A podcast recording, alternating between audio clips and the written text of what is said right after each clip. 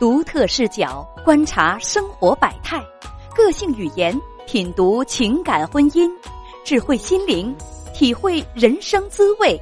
欢迎收听叶文时间。你好，三号女士。哎，你好，你好，叶文姐。哎，你好，请讲。嗯，我今年三十九岁，嗯我老公三十八岁，嗯嗯，我们俩结婚五年，嗯嗯，我是二婚，嗯，头婚我有一个女儿十六岁，她是呃归我，但她现在在外地学习，嗯嗯，现在呢我们有两个孩子，大的男孩四岁，小的女孩九个月，你三十九，他三十八。呃，你对，你是再婚，丈夫呢？他是再婚还是初婚？呃他是呃初婚，哦你们结婚已经五年了。嗯，你们俩有嗯一个儿子是四岁，还有一个女儿九个月。你今年三十九，那个孩子，你说他今年已经十六岁了对，啊？好的，嗯呃，基本情况知道了，知道了。嗯嗯嗯嗯，你说吧，你们怎么了？呃，我老公出轨，呃，我们是在国外居住，啊、嗯二零二零年过春节，我们回国内探亲，嗯嗯、呃，我回回到了国内，啊、国内就疫情就呃突发了，呃，之后呢，在国内我们待了到三个到三月份儿，到三月份儿，我和儿子呢，当时我怀孕是六个多月，我嗯带着儿子呢就回到国外了。嗯啊、因为呃，当时呃，我老公回不来，他就留在了国内，留在嗯中国了。嗯嗯哎呀，啊，他是去年九月份儿，九月份儿回到我们这儿的，跟我们回到一起。嗯嗯，回来之后呢，他就以各种理由，就我们有个厂子，他就以忙的理由，就说得呃上那儿去住去，因为早晨，嗯，起来太早，嗯，一天时间不够用，然后他就搬出去了，搬出去了，啊、有两个月时间吧，啊、他是十一月份，完了就我回家来住来了。回家来住来呢，这期间就总是说有事儿有事儿，白天总是出去，嗯、或者晚上晚上一走就是到十二点半夜一点才回来，嗯。然后是十一月三十号早晨起来，呃呃六点来钟啊、他回回到家他也不跟我们在一起，不住不住一个房间，他自己单独睡呃睡一个屋睡单人床，我领着两个孩子呢，呃睡一个房间。嗯然后那天早晨起来起得早，完我就听着他起来了，完我就抱着姑娘，嗯、她正吃完奶，我寻思抱那屋去，他就给他爸爸躺一会儿。嗯我把孩子抱那儿去，完一下发现他呃往背后，他在那躺着，一下子往背后把手藏到背后了，然后把孩子放那，我就上他背后去拿去，拿出来一个手机，呃，他正聊天呢，嗯正在聊天儿，然后我说呃，当时我就感觉就天昏地暗，我就问他这是怎么回事儿，他上面写着大宝贝儿，是微信在聊天儿，大宝贝儿。谁跟谁说大宝贝儿啊这是？怎么回事？我老公呃，他的那个呃微信的那个称呼是大宝贝儿，你老公在跟大宝贝儿聊天儿？那个微信名，对啊啊啊！嗯，这怎么回事儿？微信名他给他起的呃昵称是大宝贝儿。完了，我就问他，我说这是怎么回事儿？大宝贝儿是谁？呃，我说是嗯 大宝贝儿是谁？我就这么问啊，他是当时他嗯就抢手机，我不给他手机，他就跟我抢，他抢过来手机就把手机给摔碎了，就给呃撅折了。然后他说呃就对我喊，他说这都是你逼的，都是你一手手造成的，要不是你呃不是你的不会我不会呃出轨。啊，你你给他找的情人啊，你你让他跟情人聊天了，好吧？好吧，嗯，后来呢？嗯，然后嗯，后来呃就这样，他呃特别生气，呃穿衣服走了，嗯走了，就这么一直僵着。然后他给我解释说啊，我七月份儿在国内的时这期间，七月份儿就通过微信附近人搜附近人搜到的，啊然后开始就聊。聊着聊着，等有一天这女的给他发微信啊，你在哪儿？可不可以接我一下？嗯，然后他就呃呃开车接他了一下，把他送到他家小区。啊、就说之后呢，就开始天天一天比一天聊的就频繁了，嗯然后就见了一次面儿，上在宾馆有过两次，啊、就这么就结束了，就是就是他说的回家了。对，这是他说的。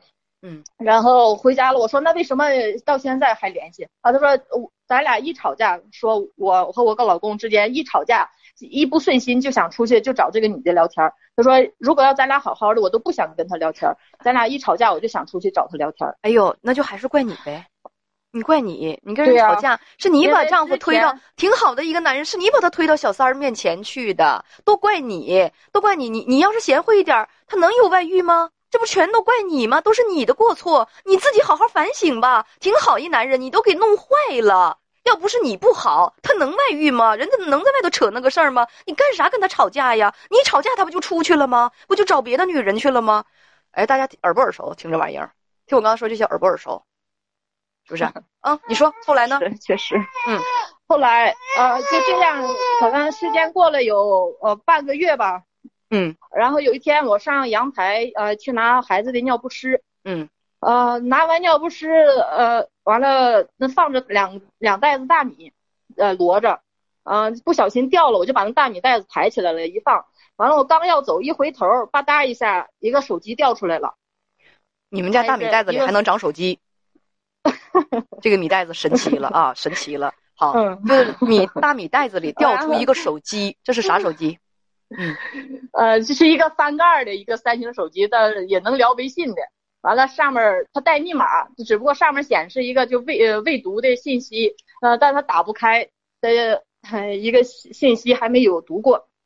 然后我我只在谍战片里头看过这样类似的桥段，就是信，就是这这个这个这个这个东西，联络工具藏在大米的袋子里，大家听没听？跟为了怕媳妇儿发现自己的外遇，都搞出谍战片桥段来了，嗯，好吧，嗯嗯，这都用小米手机，你们家是大米手机，嗯，然后说。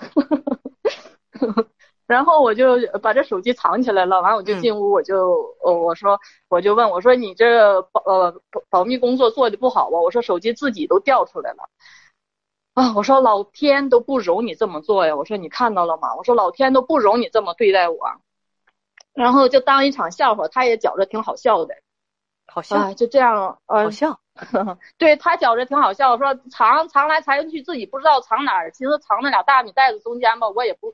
不是呃，上阳台外面冷，啊，结果 结果掉出来了。你觉得这事儿只有好笑吗？是不好笑。他藏起来的是什么？可笑。明显，很明显是什么？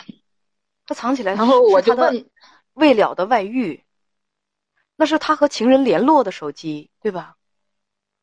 嗯。那是他背叛你的工具，那是他出轨的工具，背叛这个家庭的工具。而且他外遇的时候，你是在怀孕呢还是刚生啊？我就问他，我说你找这个女人的时候，我还姑我说咱们的姑娘出生了吗？他说出生了。我说你为什么这么做？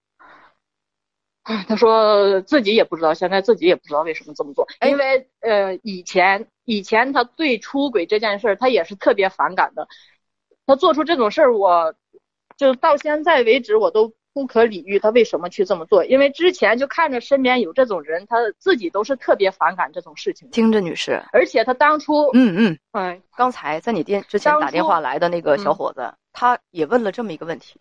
我一直都不明白，打谈恋爱的时候，他所有的吃的都是我做的，都是我做饭，我照顾他，他为什么要这么做？我到现在没想明白他为什么要这么做。他媳妇儿一个接一个的找情人，还被他给捉奸在宾馆。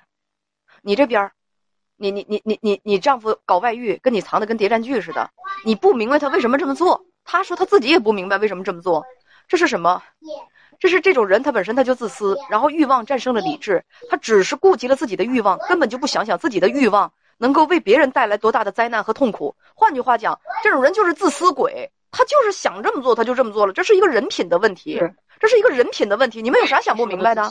有的人人分三六九等，人人品有的人在这儿，有的人在这儿，有的人在这儿。人跟人的人品、格局，就是人的这个认识都是不一样的。你丈夫还有刚才那位先生他的妻子，他们就是为人低劣，就是这样啊。你跟一个为人低劣的人，那你说我你不明白怎么回事儿？大家都知道，老师，这还不是这不是真相啊啊，还不是真相，这这这这给我讲的这只是他自己编造的故事，这不是真相。我的天，还有反转？你说，你接着你说，你反转。对呀，啊，呃，然后这手机我没给他，我把呃这个电话卡拿出来之后，就呃他的联系电话，呃里面打过的电话我就调出来了，调出来我就往这手机号上打电话。第一天打那女的没接，第二天打接了，然后我就嗯骂他，骂他他也没吱声。我问他，我说你为什么？去勾引有家的男人，我说你不知道他有两个孩子吗？孩子还那么小，我说这两个孩子你要去呃抚养吗？我说你想管这两个孩子吗？啊，当时他没说什么，他说啊，你得自己检讨检讨你自己。然后没说，小三还让你检讨检讨你自己啊？嗯 嗯。完了，最后没说完，可能电话就挂断了，因为国际长途欠费了。就这样啊。国际长途。在这期间，对啊。呃，那个人在国外。后呢，没有，我们在国外，他在国内。他这女的是在国内。哦，这个女的，你老公跨国外遇？是疫情，是疫情期间，我老公留在国内的时候，他在在那儿，呃，然后一直搞到，一直把这个外遇一直搞到你们回国外。我懂了，懂了，懂了。对，呃，然后这个三儿跟你，呃，这个老公思想高度统一，都认为他们俩。搞在一起都是你的错，你应该检讨你自己。大家听听啊，这全世界的三儿都打一个模子里出来的。你要是贤惠，他能来找我吗？你怎么管好自己的老公？你管我，你找我干嘛呀？熟不熟？一般小三儿都这么说。然后对对着我，叶文姐，我没有想破坏他的家庭，我根本我就没想破坏他的家庭，我还告诉他你们要好好的过，你们要好好的过，怎样怎样的。我跟你说，天下不要脸的都一个样，都一个就一个语气啊。你你继续继续。嗯，啊，然后呢，这我老公之后就给我呃保证说，我再也不跟他联系了，我断了，我会好好过日子。嗯，为了两个孩子，怎么怎么地，就说的呃，就挺挺好听的说的，啊，但是呢，他说是说，但是他对我的态度始终就是没有转变。自从回来，自从他九月份回来，对我就是不冷不热，就特别疏远，然后我也没。没往这方面想，说他能怎么样，他就没没事呢，就自己就故意的找茬吵架。我说一句呢，他就反驳，没完没了的反驳，就打到打到吵架，哎，吵起来了，他甩门走人了，就一直就这样。故意的，故意的，对。嗯，你说这个事情，然后这不是事实，什么是事实？到底我等着听事实呢。嗯，等着听事实。这是第二次被发现吧？他呃说答应不再去联络了，不再来往了。嗯，然后是呃十二月三十一号，呃因为国外过呃呃新年这天呢，他就呃呃准备做饭，晚上做饭。完了我出去了，出去了，中途我就回来了。回来呢，他正好在呃在那做饭，然后耳插着耳机子，耳机和那个手机连着。嗯。然后呃，我进来，我一进门，他看着我，一下子把耳机拿出来了，把手机往那扣到那儿了。嗯，然后我就过去拿过来手机一看，呃，他正在跟那女的又在聊天儿。他现在就用的是已经是用那微信是平平常用的那个微信号了，不是呃之前呃另外的微信号，已经用的是就平常自己用的微信号。正在聊天儿，呃，甜言蜜语就不多说了。然后我当时气炸了，我说我我我说给这个女的发视频，她也不接，然后我就在拿着微信我就骂她，气得我都快要疯了。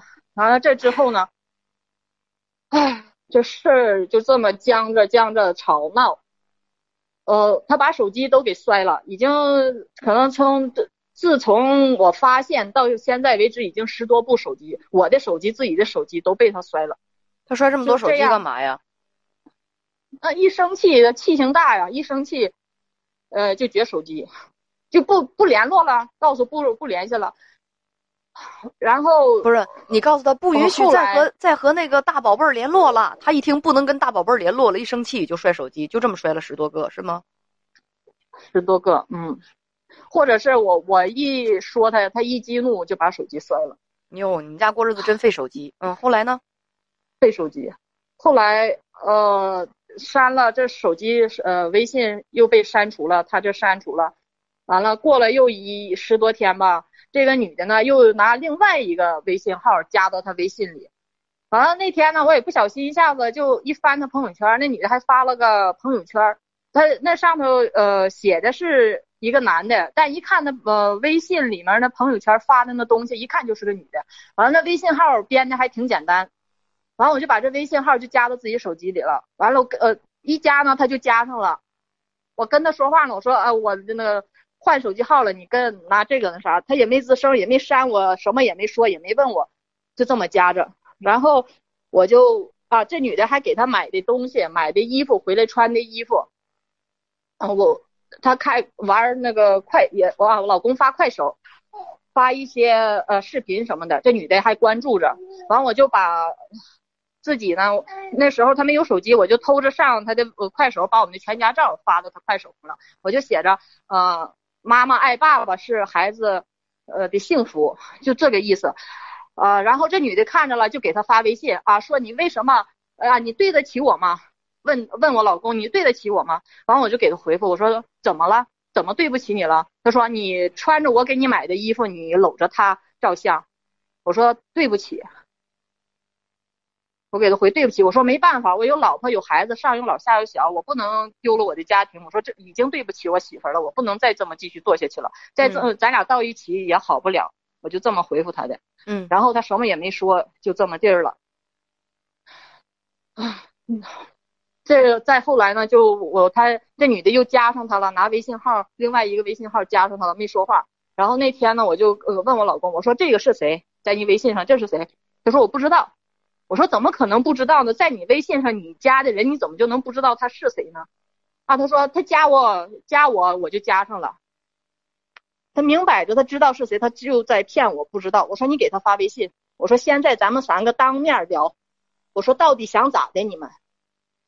然后他就给他发视频让他接，他不接。我说你跟他语音说，是你发的，让他接。然后这个女的就接了，接了他，他就说啊，这些个月我是怎么过的？这个女的说，这些个月我是怎么过的？你为什么呃来骚扰我？你为什么现在这么对我？呃，完了我就问他，我说你们是什么时候认识的？然后我老公就挤眉弄眼不让他说，没说几句，我老公就骂我，骂我，然后也没聊到没聊到什么程度，这么就挂了视频，挂了，完了他生气就走了，带着我儿子就出去了，出去了我就给这女的又发微信，我说咱俩心平气和好好聊一聊，你接我视频，我说我不骂你，咱俩好好聊，然后这女的就接了，接了视频就给我讲。说是在五月份，我老公呃通过朋友找到他的手机号，说之前可能就呃见过面认识，但是不熟悉，他就给他呃发短信打电话就聊他，聊他后来有一天就喝醉了，晚上上他家就住到他家了，说喝的挺醉，完了就躺在沙发上。这女的是单身吗？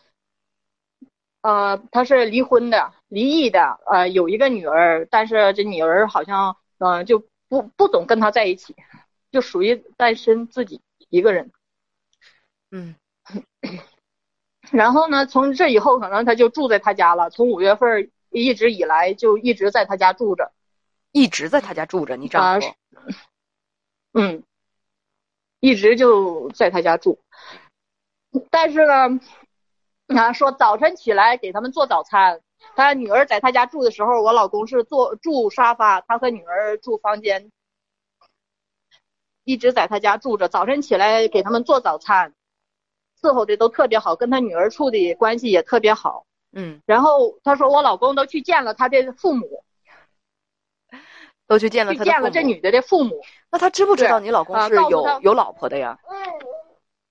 他知道，他说他是呃，我老公说了，我俩关系感情不和，嗯，感情不和要离婚，就这么告诉他的。嗯，说就是没有这个女的出现，我俩也会离婚的。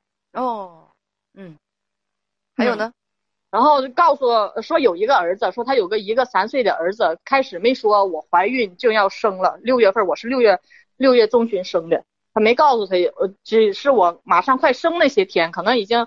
因为得跟我联系啊，我这边要生了，他跟我联系，他就告诉了说啊，我这我要生孩子了。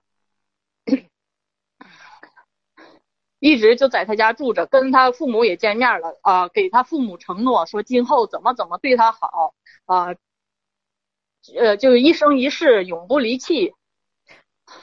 小三多大年纪啊？都去许愿啊？小三多大年纪？也三十三，也就这我这个岁数吧可能，但是我三十六七。嗯，小三当时也知道你快生了，还是留你丈夫在家。嗯。听着你丈夫的海誓山盟，是吗？对。哎呀，这缺心眼的女人真是不缺呀。嗯，还有什么？他跟我呃跟我说，他就是太相信他的话了，说太轻易的相信了一个男人。他说他对他特别好，对他就是百依百顺。就是我老公回来之后，他回来到到家到我们这当天。可能下了飞机到家待了两个小时，他出去就以别人的名义办了一张手机卡，就是为了跟他联系。这几个月从到我发现被发现为止，联系的特别频繁，天天一天到晚就从家出去就是打电话发信息。那微信怎么发我就不知道了。热恋，那那期间那期间的电话费就合人民币将近一千，一个月就将近一千块钱电话费。国际长途啊，嗯，热恋，对呀，嗯，还有呢，啊，还有呃，他就是两头骗，他回告诉那女的说跟我在这儿快要离婚了，说已经都手续都递上去了，就差一道手续了，婚就离了，嗯，但是我们就始终他跟我说不离婚，就为了孩子，跟我说的是他不想离婚，那这些为了孩子，他想好好告诉小三了吗？我告诉了，嗯，后来怎么样啊？然后他，嗯，后来他就说，啊，从今以后我不再联系他了。他说你再给我跟他唠几句话，把话都说完，啊，从今以后我就不会再跟他联系。就是如果我做的不好，你可以随时找我，告诉我他自己的姓名。他说，要你可以随时来找我，如果我做的不好。小三把他的姓名都告诉你了。啊，现在呢？现在的情况是，哦，我老公在他那儿借了六万五千块钱，当时就是他家里给父母买牛，当时用，嗯，啊，借了六万五千块钱，呃，说的是回来之后钱手里有钱了就还给他，这一下子他俩断了，他就这女的就急着呃要钱，然后呢，就是给他呃，现在微信上还存着呢，就是为了把钱要回去。这就是现在的情况。但后来呢？嗯啊，后来呢？呃，就这么又吵又闹啊！最后我让我老公做选择，我说你或者选择回归家庭，好好对我，好好对孩子。稍等一下，或，哎呀，我真是觉得吧，老天无眼。这是我今天说的第二句话。这渣男都已经损到这种地步了，山上的大熊猫都没吃的了，他都能损到这种地步，他居然还有选择权，朋友们。他还有选择权，他都已经所有的恶行都已经曝光了，所有的欺骗伤害都已经曝光了，谁都对不起。尤其是大家听听，就这种人还配拥有这个牙牙学语的孩子，但是他依然有选择权，依然有选择权，选择跟情人在一起，还是跟自己的老婆在一起。大家听听，他配吗？他他怎么就配呢？为什么？因为糊涂的女人已经不够用了，傻子不够用啊！朋友们，骗子才得逞啊！好，你让他选择，然后呢？啊，呃，我让他选择，我说你，呃，要不就第二选择，你就是呃走人，怎么来的怎么走。孩子，我说一个都不可能给你，你就直接简单点讲吧。嗯，他怎么选？嗯。嗯，最后他说我选择第一，我选择一，但是从今以后你不许再提起一个字，就对对这件事情你不行再提起，也就是渣男恶事做尽，最后不光呢没有任何成本付出，还不允许他伤害的人出一个动静去谴责他去喊疼，哎呀，这结局对他来讲简直是太美满了，大家说是不是？是不是？太美满了，我坏事做尽，我伤害了别人，但是我最后可以全身而退，而且我还理直气壮的，非常仗义的就要求对方，我说捅了你一刀，你一声不许喊疼啊，喊一声疼，我告诉你，我可走了。哈哈哈哈哈哈哎呀呀呀呀！如此纵容恶人的是谁呀？东郭先生，你知道吧？大家说牛啊牛啊！只有这种老婆才能惯出这种男人啊！哎呦我的天啊！你们说是不是，朋友们？是不是？所以你的你的难受是什么呢？说呢，呃，你就原谅了他，而且你很高兴他选择了这个家，但是呢，你心里过不去这个坎儿。呃，还有故事？没有故事没有了，但原谅我原谅不了。问题就是我原谅不了。我说你形式上是原谅他了，嗯，你形式上你是原谅他了。渣男没有失去家庭。别跟我说是因为孩子，因为你就因为什么东西，最后他有任何成本付出吗？他还是有老婆、有孩子、有家，而且呢，自己还妄自风流快活了一番，对不对？有老婆有孩子，那边老婆都要生了，他还那边呢，谈了一段热恋，还见了对方的父母，弄一刻骨铭心的回忆，人玩的是够嗨的，然后什么什么成本都不用付出，所有的痛苦、压抑、委屈都留给你了。你还得求着他回来，还得给他选择权。朋友们，大家听听，就是那句话，多损呐！干了这么损的事儿，还能全身而退，你叫恶人如何不去作恶？没有任何成本和惩罚。所以你要我说什么？你让我说什么？现在就跟他离？我可没说。哎呀，孩子这么小，离了孩子怎么办呢？对不对？叶文，你那是多损啊！你干嘛呀？人孩子还这么小，你你建议人家离婚？那就不离啊，不离，那你就遭罪吧，你就跟他在一块遭罪吧。就这种人，就这种作恶之徒，你跟他在一块儿，你就遭罪吧。又不是我们大家遭罪，你给他选择，你也有你的选择，但是你把他的选择放在你的选择之上，因为你生活当中你认为有太多掣肘的东西了。比如说，哎呀，孩子这么小，不能没有爸爸，哎呀，不能怎样，不能怎样。渣男会抓弱点的，一边让你怀，一边那边去找情人。你生下的孩子越多，拴在脚上的镣铐就越多，他那边就越肆无忌惮。你会舍不得孩子，他也知道你舍不得孩子，就不会离开啊。不过，就你们这样的女人，纵使没孩子的话，我也没见你们哪几个离开渣男的。